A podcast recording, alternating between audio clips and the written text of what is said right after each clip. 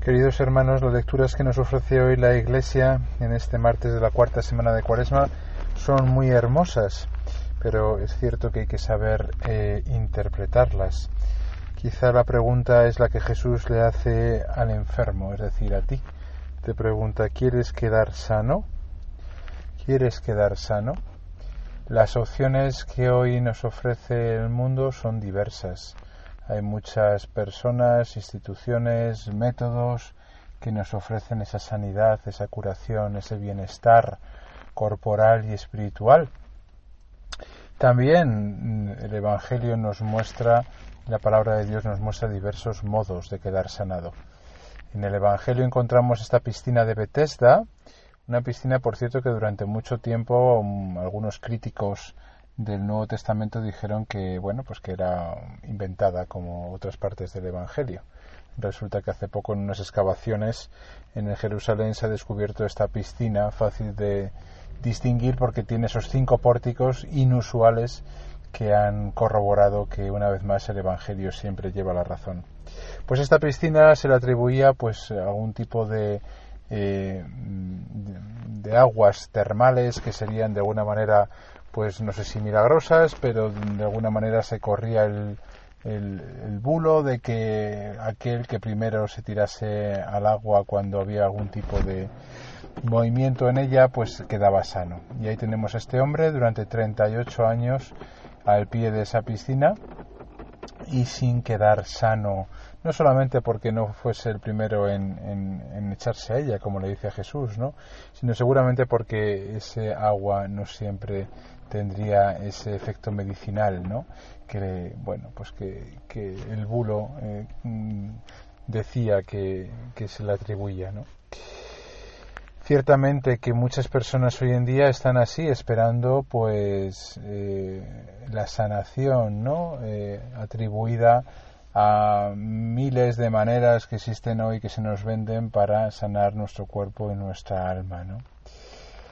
La otra opción nos la da curiosamente la primera lectura, una lectura que es misteriosa porque es una profecía. La profecía de Ezequiel en el capítulo 47 nos habla de un agua también, curiosamente, un agua em, milagrosa porque siendo un agua que brota, ¿no? Del zaguán del templo, ¿no? y siendo al principio muy exigua, pues al final ese agua se convierte en un torrente imposible de vadear que no se puede cruzar, ¿no? Ese torrente tiene la capacidad, ¿no? de sanear, dice, todo, eh, toda aquella agua salobre que se encuentra, ¿no? se le atribuye también como en el Evangelio, pues ese, ese, ese, poder, este agua, pero no para los primeros y para los únicos que, que tengan la oportunidad de, de caer, eh, como en el Evangelio, en esa piscina los primeros, sino que todo ser vivo y toda eh, criatura ¿no? que se encuentre, que se tope con este agua, y quedará eh, saneado. ¿Cuál es este agua? Podríamos preguntarnos. Bien, pues la tradición siempre ha identificado este agua que emana del zaguán del templo por el lado de levante, ¿no? Con ese agua que salió del costado de Cristo ese agua junto que con la sangre Juan testifica que vio cómo después de la lanzada del soldado romano brotaron del pecho del Señor. Y es nada más y nada menos que el amor de Dios, ese amor de Dios que eh, vamos a celebrar dentro de poco ya, que se, se, derramó abundantemente eh, sobre toda la humanidad desde la cruz.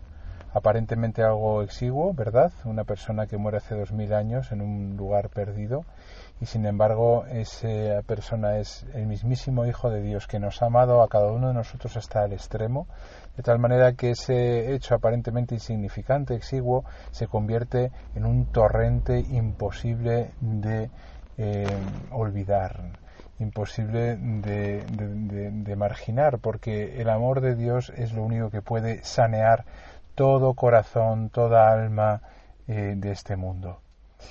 Hay un detalle curioso también en estas lecturas, ¿verdad? Y es que cuando el enfermo del Evangelio, este paralítico sanado, se encuentra después de, haber sido sanado con Jesús, Jesús le hace una apreciación curiosa y le dice, eh, mira, has quedado sano, pero no peques más, no sea que te ocurra algo peor.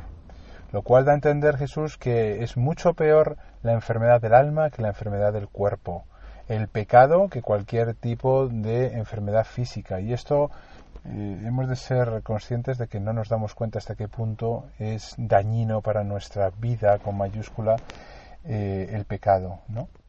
Y como Jesús lo subraya, se lo subraya está enfermo recién sanado, ¿no? No peques, ante todo no peques porque eso es peor que si volvieses a caer paralítico.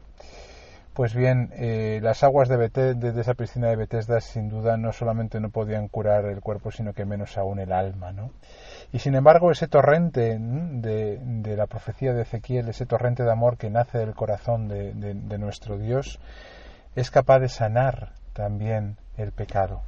Lo dice de alguna manera, ¿no? Cuando dice en la primera lectura, en la profecía de Ezequiel que estamos interpretando, ¿no? Cuando dice todos los seres vivos que bullan allí donde desemboque la corriente tendrá vida.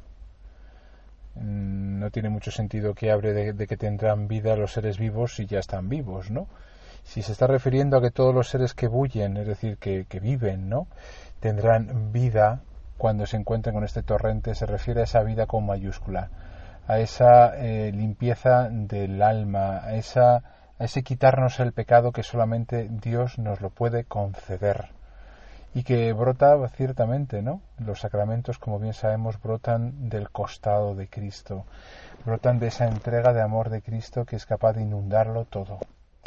Qué hermosas las lecturas de hoy y qué, qué contemporáneas a nuestra situación actual en la cual muchas personas buscan, algunos solamente la sanidad del cuerpo, hoy otros también se dan cuenta del gran drama del pecado y también buscan el ser liberados de ese peso interior que llevamos todos por el pecado. Pues bien, acudamos al costado de Cristo, acudamos a los sacramentos, acudamos al amor de Dios que es infinito, que lo anega todo. Simplemente tenemos que estar allí, sumergirnos en ese torrente de amor que limpia todos nuestros pecados y que incluso a veces también nos concede la curación del alma y del cuerpo a la vez como le concedió a este paralítico, paralítico después de estar 38 años esperándola, Jesús tuvo misericordia de él, porque Dios no se desentiende de nosotros y entiende de todos nuestros males de alma y de cuerpo. Que nos sigamos preparando durante esta cuaresma, que acudamos a las fuentes de la misericordia, que acudamos a los sacramentos, que esperemos solo en el Señor y que Él sea la verdadera sanidad de nuestra vida, que no confiemos en otras fórmulas mágicas que se nos venden como aparentemente más fáciles, pero que no pueden darnos la curación del alma y del cuerpo que solo Dios puede traernos.